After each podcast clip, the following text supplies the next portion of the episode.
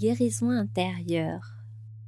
Bienvenue dans le podcast qui vous accompagne à transformer votre relation à la mort et à la maladie longue pour faire émerger tout votre potentiel de guérison. Le fil de la vie forme des boucles à l'infini. À travers vos témoignages, vos partages, je mets en écho ces boucles et vos récits pour servir notre éveil à la vie. Nous parlons de nos doutes, de nos peurs, de ce qui nous donne confiance, de ce qui nous nourrit, de notre parcours de résilience. Comment traverser le plus sereinement possible notre vie, quelles que soient nos épreuves, comment trouver la force d'avancer, comment arrêter de ressasser, comment tisser notre nouveau maillage intérieur avec les fils que l'on récupère en chemin? J'espère de tout cœur que vous trouverez dans cet espace de quoi nourrir ces questionnements, de quoi nourrir votre corps et votre âme de force et de calme pour progresser vers plus de sérénité. Je m'appelle Adèle, accompagnante dans le fil de votre vie. Ma mission est de vous permettre d'ouvrir plus de place à la légèreté, au calme et à l'apaisement dans ces périodes de tumulte pas à pas, vous apprendrez à apprivoiser la peur et la maladie afin de pouvoir vivre et évoluer avec. Aujourd'hui, nous allons parler du thème de la création. Et si la création guérissait Pourquoi et comment la magie opère-t-elle? C'est quoi la création au juste? Est-ce réservé aux artistes reconnus? Comme tous les sujets que je traite, celui-ci est très large et sera l'occasion de plusieurs épisodes. Après avoir démêlé un peu ces premières questions, j'aurai le plaisir de recevoir Caroline Leflour, psy, auteur et humoriste, qui nous parlera de son parcours et de comment elle crée, à partir de son histoire, une BD, un spectacle, etc., sur des sujets des plus tabous elle se donne pour mission de nous faire mourir de rire. Elle nous en dira plus juste après. Et si la création guérissait, pourquoi et comment la magie opère-t-elle? Créer pour moi c'est inventer, c'est innover, imaginer que les choses peuvent être différentes et puis du coup c'est accepter finalement de laisser venir et accepter aussi d'être surpris. Euh, moi j'adore ce petit dicton. Ils ne savaient pas que c'était impossible, alors ils l'ont fait. Ça en dit vraiment très long sur la puissance de la de l'idée qu'on se fait des choses. La pensée est à la base de la création, non pas les ressassements qui enferment et tournent en rond, mais bien nos pensées qui vagabondent. Alors il y a deux choses. Effectivement, quand on crée, on peut partir d'une idée qui, qui nous hante, d'une idée qui tourne en rond, qu'on ressasse justement, mais c'est toujours pour la pour l'évacuer, pour la faire sortir justement, pour la transformer. Quand on démarre euh, alors une création, on en parlera juste après vraiment. Oui, c'est quelque chose que j'entends au sens très large. Ça peut être euh, faire une nouvelle recette de cuisine, ça peut être euh, se lancer dans l'aménagement de son jardin, ça peut être faire un dessin, ça peut être écrire, etc. Il y a plein, plein, plein, plein de formes de création. Donc j'en reviens au fait que oui, des fois on a un besoin d'exprimer une pensée qui ressasse, qui tourne en rond, mais la création, c'est toujours ce qui va nous amener à transformer cette pensée, à s'évader de ce cercle vicieux finalement, à ouvrir une porte, ouvrir euh, une issue. Et je tiens vraiment à préciser ici, parce que dans ce podcast, nous parlons beaucoup de la maladie et de la maladie qui engage euh, le pronostic vital, je tiens à préciser encore une fois euh, que je ne promets pas la guérison. Je parle de guérison intérieure. J'accompagne aussi la fin de vie et j'accompagne finalement la qualité de la vie qu'on va voir au moment où j'interviens. À ce sujet, je vous renvoie à mon épisode 4, Louise et la vie, vivre jusqu'au bout. Parce que justement, on aborde ce sujet. Euh, c'est un épisode tout particulier où je détaille un petit peu plus mon, mon histoire personnelle. Voilà, je vous invite vraiment à aller le découvrir. Il y a un très beau témoignage dedans des parents de Louise. C'est vraiment un épisode qui m'est plus personnel et que j'ai vraiment envie de partager euh, parce que je pense qu'il peut servir à plein plein de monde. La guérison n'est pas la vie à tout prix. La guérison, pour moi, c'est quelque chose d'intérieur. C'est euh, une libération. Voilà. Et c'est ce que je propose par la création. C'est vraiment de libérer ses émotions, libérer ses tensions. Et ça, ça peut se faire à tout moment de la vie tant qu'il y a de la vie, même si le pronostic vital, encore une fois, est engagé et qu'il ne reste que très peu de temps à vivre, c'est encore plus important pour moi d'y amener euh, rapidement de la qualité et de la créativité pour nourrir ces derniers moments qui sont euh, voilà très importants finalement j'en reviens à l'importance d'imaginer toutes les possibles. Euh, un exemple très concret que je vais vous raconter ici. Alors il y a deux mois, je m'étais fixé pour objectif de faire une petite exposition de mes toiles de vie, voilà, que je vous propose de, de venir fabriquer, mettre son histoire à distance dans une création justement pour la faire évoluer. Donc moi j'ai beaucoup l'image du fil, encore une fois, et là, dans cette exposition, j'avais envie d'ajouter un élément nouveau, donc de recréer une nouvelle petite toile pour, euh, bah, pour manifester euh, mon état euh, actuel en fait des choses, tout en rassemblant plusieurs toiles que j'avais déjà faites. Et dans cette nouvelle petite toile, j'ai eu énormément de mal à, à faire des nœuds. Alors j'ai fait une petite toile sous forme d'attrape-rêve. Et pour vous dire, il devait y avoir au moins 30 nœuds, vu que l'attrape-rêve c'est vraiment le, fait de nouer le fil et, de l'accrocher en forme de rond. Et à chaque nœud de cette toile, mais vraiment à chaque nœud, j'ai dû me reprendre à deux ou trois fois pour réussir à faire mon nœud. Je suis quand même couturière euh, diplômée depuis 2012. Des nœuds, j'en avais fait même bien avant d'être euh, diplômée. C'est juste l'histoire du nœud. Alors premier nœud, je me suis dit bon, bah, ça arrive. Deuxième nœud, bon, ça arrive. Troisième nœud, je commence à me dire bon, c'est bizarre quand même que j'arrive plus à faire de nœuds là. Euh. Et puis quatrième, puis cinquième, puis j'enchaîne les nœuds. Et je commence à me dire vraiment, Enfin, c'est, c'est pas possible que je n'arrive plus à faire un nœud de la première fois. Et bon, finalement, je continue ma toile, puis jusqu'au bout, jusqu'au bout, j'ai pas réussi à faire mes nœuds, donc je m'y suis repris, j'ai refait, j'ai recommencé. Donc j'ai mis dix fois plus de temps que prévu. Mais euh, c'est surtout qu'après coup, je me suis dit, ben dis donc, c'est quand même un très bon signe ça veut dire que je n'arrive plus à faire des nœuds. Peut-être que dans ma tête, ça va être pareil. J'ai décortiqué pas mal de choses en moi et c'est un moment T, en tout cas, où je me sens fluide et j'ai pas envie de faire des nœuds. J'ai envie que tout s'ouvre. Donc je l'ai pris plutôt comme un symbole parce que le fait de pas réussir à faire des nœuds, qui est quand même une base très très simple, c'est assez symbolique au niveau de l'état d'esprit que j'avais dans la tête. Et finalement, ben, j'étais très contente d'avoir analysé ça dans ma création.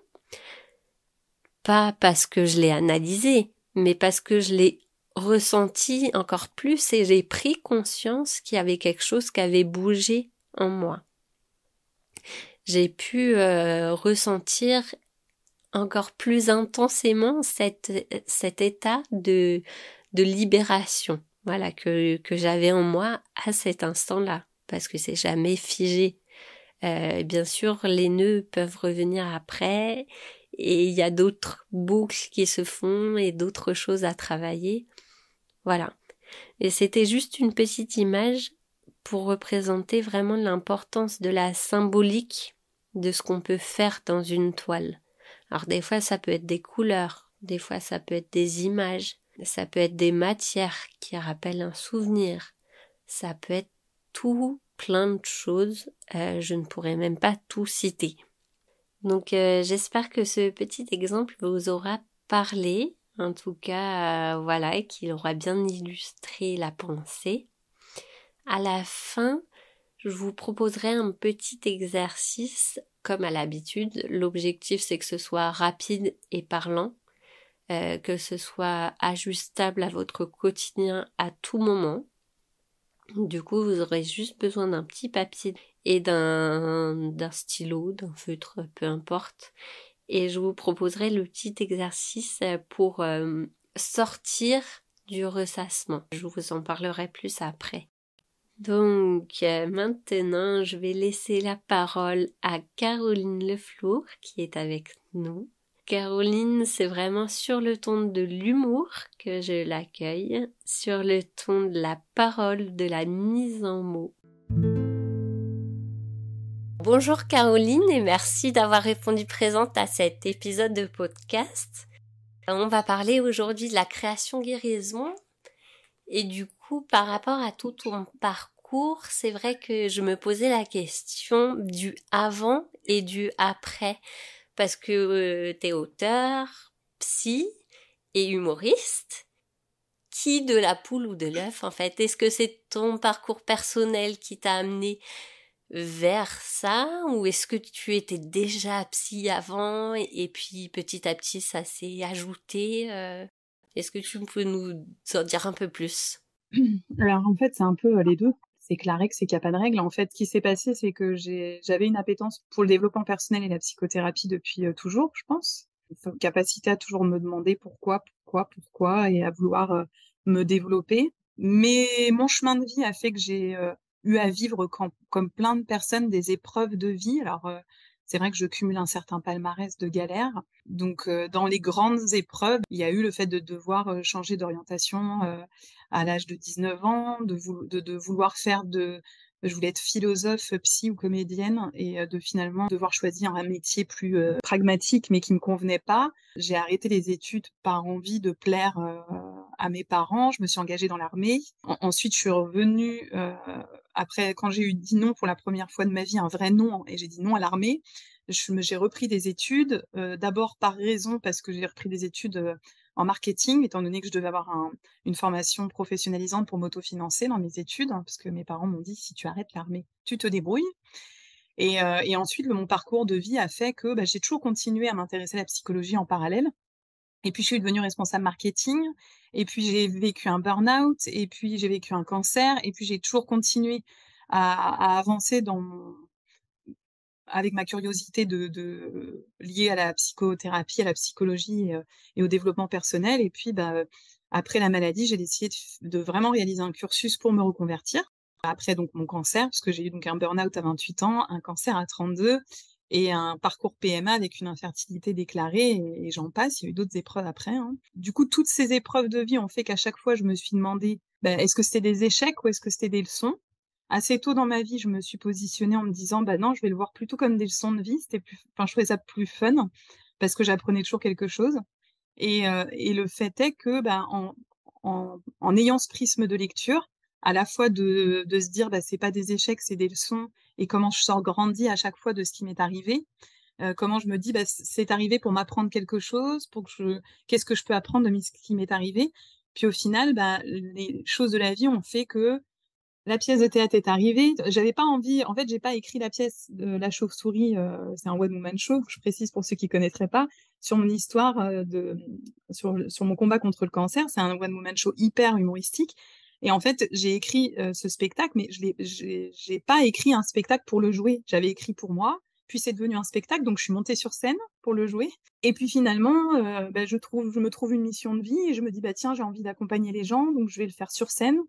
Et puis je me questionne sur, heu enfin je me dis que j'ai envie d'aider les autres au-delà de moi, j'ai envie de sensibiliser, je me rends compte que c'est utile et puis je continue mes études en psycho, heu, somatothérapie, je me spécialise dans un domaine et puis finalement, beh, je me dis, «Ouais, ça va m'aider à accompagner encore plus d'une autre manière les personnes» et puis finalement, on m'appelle résiliente multirécidiviste et je décide de m'intéresser à la résilience. Puis finalement, j'ai encore envie de transmettre, donc je fais des conférences.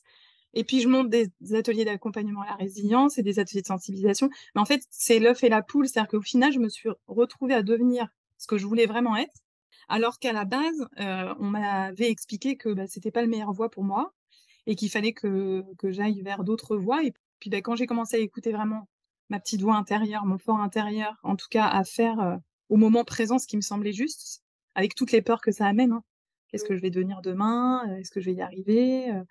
Heu, est-ce que je suis capable? Est-ce que, je suis légitime? Est-ce que, heu, est-ce que c'est vraiment la bonne route? Est-ce que je me trompe? Enfin, tous les doutes qu'il peut y avoir, ben, j'ai essayé de me dire, et ça, ça m'a beaucoup aidée, ben: «Décide aujourd'hui et maintenant de ce qui est bon pour toi» et finalement, toutes les décisions m'ont amenée à finalement devenir psychothérapeute et comédienne. Donc l'avant, l'après, si tu veux, pour moi, l'avant, l'après, c'est, c'est plutôt un fil, heu qui se dessine, heu, tu sais pas où tu vas, mais tu fais un pas après l'autre. Moi, j'ai beaucoup la théorie des petits pas parce que je je pense que chaque décision, aussi petite soit-elle, heu si elle est prise, en son âme et conscience, de manière très ancrée, en phase au moment où on prend la décision beh, il y a pas de bonne ou de mauvaise décision, il y a une décision à un instant donné et heu et donc voilà, donc l'avant, l'après, je sais pas trop te répondre à ça. Non, mais dit comme ça, c'est ouais, c'est vraiment comme un fil conducteur, en fait, qui qui te suit, qui te suit encore et qui t'a toujours suivi, finalement. Bah, en tout cas, heu, j'ai décidé, s au début sans en avoir conscience, aujourd'hui, j'ai la conscience d'une psy qui a fait du heu, qui a un recul sur son parcours. Mais au début, oui, sans en avoir conscience, c'était de me dire, «Je sens que les choses sont pas justes pour moi, qu'est-ce que je fais de ça?» et donc je me suis dit: «Bah, ouais, j'ai peur. Oui, je sais pas où je vais, mais heu, faut que je décide, ce qui me semble juste, là, aujourd'hui» et puis, du coup, j'ai découvert que, bah, se connecter au moment présent, ça permet de ça permet de taire les angoisses, les peurs du futur, les angoisses du passé ou inversement proportionnelles et du coup, bah, j'ai avancé comme ça. Donc finalement, oui, mon histoire a fait que je suis devenue ce que je suis. Mon histoire m'a permis de faire naître la Caro, alors que je pense que mon histoire m'a permis juste de me retrouver vraiment, en fait et de revenir à l'essence de ce que je suis, tout en évoluant au fil des jours, heu et au fil de ma vie, grâce à moi, grâce aux autres, heu, c'est à peu près comme ça que je le perçois, moi, en tout cas. Et du coup, c'est un beau parcours, heu, plein d'écoute, en fait et d'écoute de soi et de de recentrage aussi et puis, j'ai envie de dire, enfin, moi, ce qui me fascine, c'est cette capacité d'aller toujours au-delà des peurs parce qu'effectivement, les peurs, ça nous bloque et c'est là que j'en viens, justement, à cette question de création. Je crois vraiment et après je je te demanderai justement ce que toi, tu en penses, que c'est la, la création, ça nous permet d'aller au-delà des peurs, en fait. Ça nous permet d'inventer la vie de façon nouvelle. Qu'est-ce que toi, par rapport à cet aspect de création, tu peux nous dire? Parce que finalement, tu crées énormément encore maintenant, heu, de choses. Alors moi, c'est, en fait, donc heu, j'ai la casquette de spécialiste en résilience aujourd'hui parce que je me suis beaucoup intéressée à ce sujet-là. Heu, comme d'habitude, c'était d'abord pour moi, pour, comprendre, parce que je suis curieuse et que j'aime apprendre, plein de choses et puis après, je me suis dit: «Tiens, j'ai compris que j'ai des capacités de résilience, j'ai compris ce que c'était». Je me dit: «Waouh, j'ai des super talents de résiliente». Heu, bah, moi, ça m'a fait super enfin, ça m'a fait beaucoup de bien et ça m'a fait gagner en estime de moi et en confiance en moi de le comprendre. Alors j'ai envie de le transmettre. C'est toujours comme ça que ça se passe, je me rends compte avec le recul maintenant et heu et du coup, je me suis intéressée à ça. Donc pour répondre à la question que tu me poses sur la création, en fait, la création, c'est à la fois une étape du processus de résilience, c'est-à-dire que c'est vraiment, heu, au moment, de la phase de dans le processus ascendant de la résilience, il y a une étape qui est la phase créative. Donc c'est un petit peu, voilà, l'a l'aboutissement du processus de résilience et quand on parle de création, on parle pas forcément, heu, de création au sens, heu, créer, heu, de grandes entre guillemets, quand je dis «de grandes choses», c'est, des projets extraordinaires. C'est créer au sens, même être créatif au quotidien avec soi-même sur des petites choses de la vie, quoi. C'est juste ça peut être aussi, je me fais plus plaisir. Donc oui, j'ai appris, bah voilà, à, penser plus à moi, à écouter plus mes besoins, écouter plus mon corps. En tout cas, après toutes mes épreuves, ben, j'essayais toujours de savoir ce que j'en avais appris. Et moi, j'ai ce réflexe-là, mais c'est très singulier et personnel, de créer, de vouloir transformer ce qui m'est arrivé en matière pour pouvoir, euh, moi, avancer dans mon processus de résilience, mais aussi euh, le transmettre. La création, pour moi, avec la chauve-souris, avec le One Woman Show, ça a été de la création après l'épreuve, euh, mais un peu, c'est une conséquence en fait du fait que d'abord j'ai eu envie d'écrire ce qui m'était arrivé, d'exprimer ce que j'avais envie d'exprimer. Donc je l'ai d'abord fait pour moi, euh, de d'élaborer ma pensée en écrivant ce que je ressentais, en mettant des mots sur les mots. Enfin, c'est la formule est très maintenant euh, très commune, mais mettre des mots MOTS sur des mots MAUX. Et du coup, j'ai je l'ai pas fait d'abord consciemment. Je le faisais inconsciemment parce que ça a été mon réflexe depuis toute petite. En fait, dans mes leviers de résilience, j'ai la créativité, la création, j'ai l'écriture. Et on va dire que dans l'ordre des choses, c'est plutôt l'écriture qui vient en premier lieu. depuis toute petite, je me mets j'ai une capacité à pouvoir me mettre dans une bulle quand je suis dans des, environnements un peu violents ou malaisants ou, dans des moments de vie où je suis pas bien. Bah, je vais mettre dans une bulle et je vais écrire parce que j'ai besoin de me retrouver dans cette chose-là. Euh, ça me permet d'exprimer, ça me permet de déposer, comme on dit, quand on exprime les choses, bah, elles sont pas imprimées en soi. Donc moi, ça me permettait d'extérioriser les choses. Ça me permettait de faire passer des messages, parce que j'écrivais des poèmes et puis je les lisais. Euh, donc je passais aussi des messages à travers ce que je faisais. Et puis bah, dans ma vie, finalement, l'écriture est toujours revenue comme un, peu une bouée. C'est-à-dire qu'à chaque fois que j'ai été mal, j'avais le... je savais que j'aimais écrire, donc je cherchais ce qui pouvait me faire du bien, donc j'écrivais. Et puis, bah, quand j'étais petite, c'était des petits poèmes, c'était euh, pour la famille, les... c'était des lettres, euh, des, des, oraisons, des oraisons funèbres, ça pouvait être des, des, des discours pour les mariages. Enfin, j'ai toujours écrit, en fait, euh, et un peu été bah, l'écrivain, entre guillemets, l'auteur de la famille, quoi. D'abord pour, pour, pour moi et à la fois pour les autres. Et puis à un moment donné, bah voilà, j'ai vécu les épreuves que j'ai vécues. La chauve-souris, typiquement, j'ai écrit quand j'étais en chimio. J'ai écrit tout ce qui me faisait peur, tout ce que je ressentais, tout ce que je voyais, et j'ai écrit aussi tout ce qui me faisait rire. Donc un de mes leviers, si je peux dire le troisième, c'est le rire. C'est-à-dire que j'ai compris à ce moment-là de ma vie que, eh ben, que j'avais besoin de rire moi pour avancer. J'avais besoin de cette énergie-là, cette ressource-là, qui est aussi une capacité de résilience, puisque ça fait partie des grandes caractéristiques des personnalités résilientes. on n'est pas obligé d'avoir toutes, mais en tout cas celle-ci en fait partie. Et donc voilà, et puis bah, au début je le faisais sans, sans avoir conscience, je le faisais parce que bah, j'avais envie et que ça me faisait du bien. Et puis c'est après, bah, dans mon parcours, que après avoir écrit le complexe du trampoline, puis la BD Résilience et vous, là, qui est sortie en octobre, euh, c'est en faisant toute cette recherche documentaire et ce retour sur moi que j'ai compris en fait que j'étais comment j'étais résiliente et quelle euh, typologie de résiliente j'étais et où j'en étais de mon parcours, etc.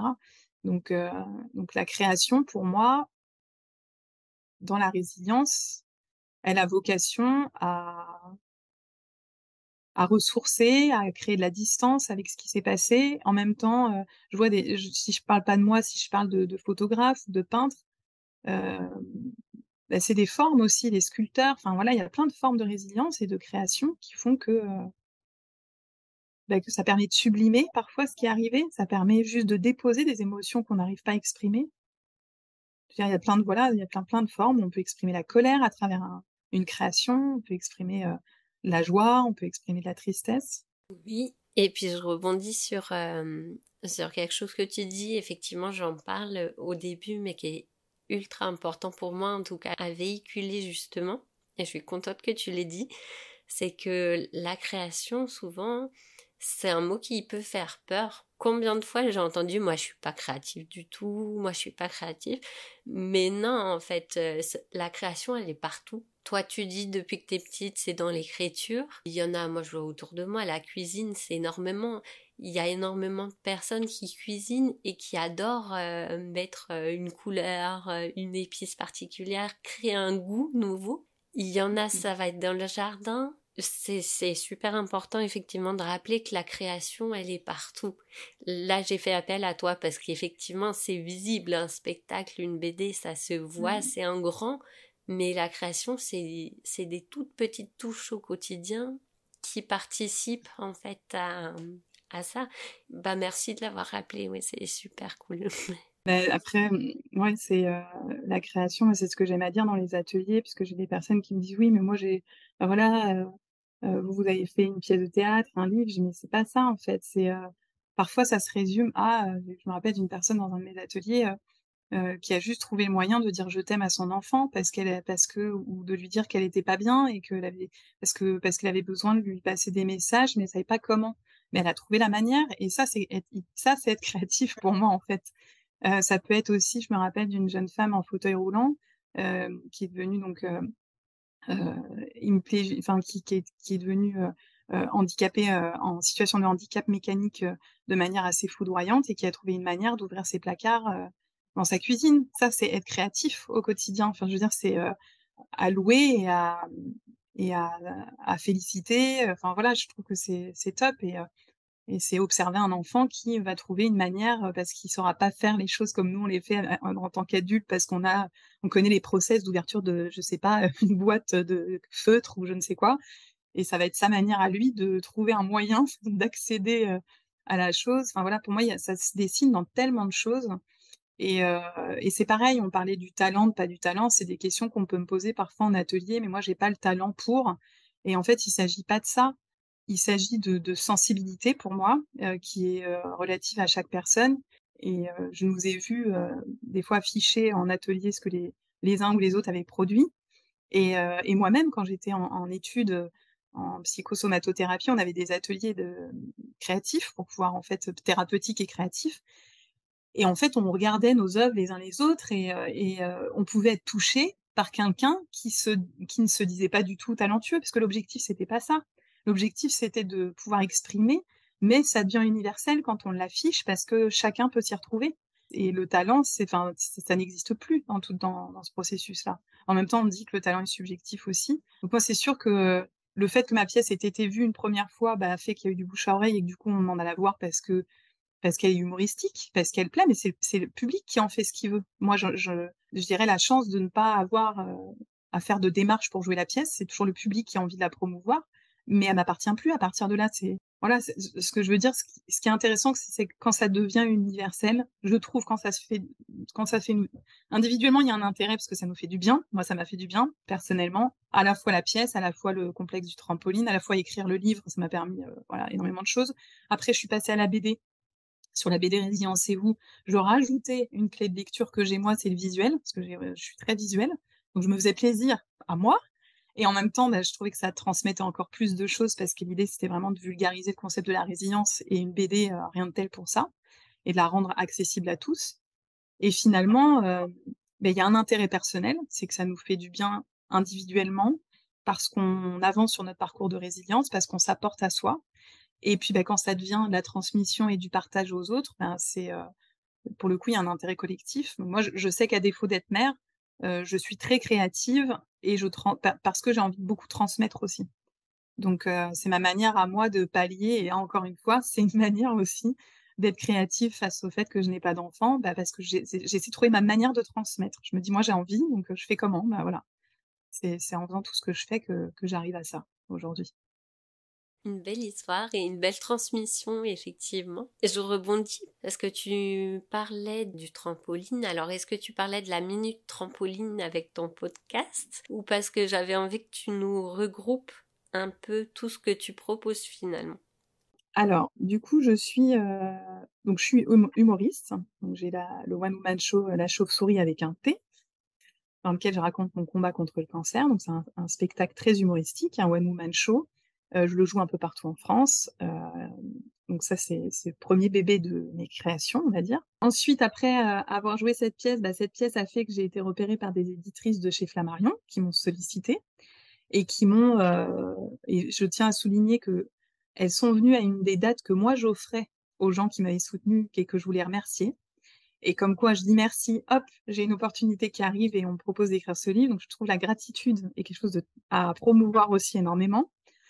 Et donc, elle me sollicite et, euh, et elle me demande d'écrire un livre donc sur toute mon histoire. Donc, on, regarde un petit peu. Moi, j'avais écrit plein, plein de choses. Ben, j'avais écrit des choses qui étaient vraiment très humoristiques, puis des choses un peu plus introspectives et poétiques. Et, et donc, le complexe du trampoline arrive en 2021. Donc, c'est un développement existentiel humoristique et thérapeutique dans lequel je raconte toute mon histoire avec, à la fin de chaque chapitre, une fiche truc et astuce sur la leçon que j'en ai tirée personnelle. Donc ça peut être savoir se faire plaisir, savoir dire non, savoir savoir écouter sa petite voix intérieure, etc., etc., trouver le chemin de la sérénité.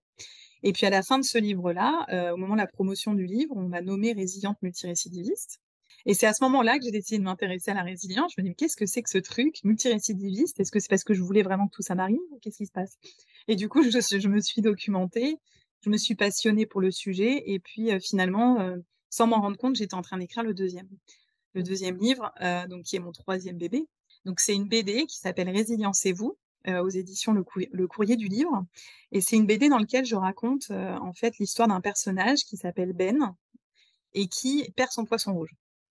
Et donc en fait derrière la perte de ce poisson rouge, bah, il y a un traumatisme plus profond qui, qui revient à la surface. Et en fait, Ben décide de s'intéresser au concept de la résilience. Et donc moi, j'interviens dans la BD sous les traits de la psy.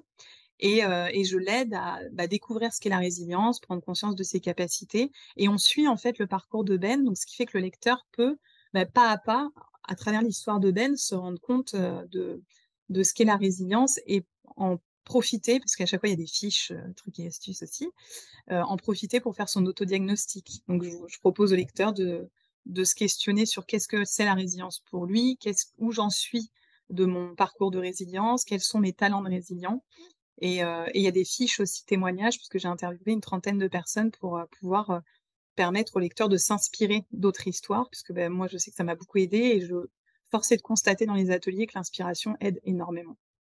Et, trois, et le dernier projet actuel, bah, il y a déjà le Festival d'Avignon 2023 que je fais en juillet. Et puis actuellement, j'ai lancé une plateforme de levage de fonds, une plateforme de dons, une cagnotte en ligne, pour pouvoir réaliser la BD de la chauve-souris alors la réaliser, je peux le faire avec un éditeur, mais c'est surtout l'offrir à des malades et à des accompagnants. Et donc, euh, bah, toutes les infos sur sont sur mes réseaux, la chauve-souris.com, la chauve-souris avec un T.com ou carolinelefour.com.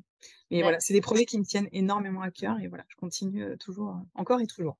Merci beaucoup Caroline pour, pour toutes ces réponses, tous ces détails sur ton parcours, sur tes avancées, sur tes bébés finalement. Merci de mettre en mots à l'oral. C'est vrai que c'est toujours euh, fascinant, je trouve, de voir les personnes qui se mettent en scène, qui ouvrent vraiment la possibilité à d'autres de voir directement les, les résonances en eux.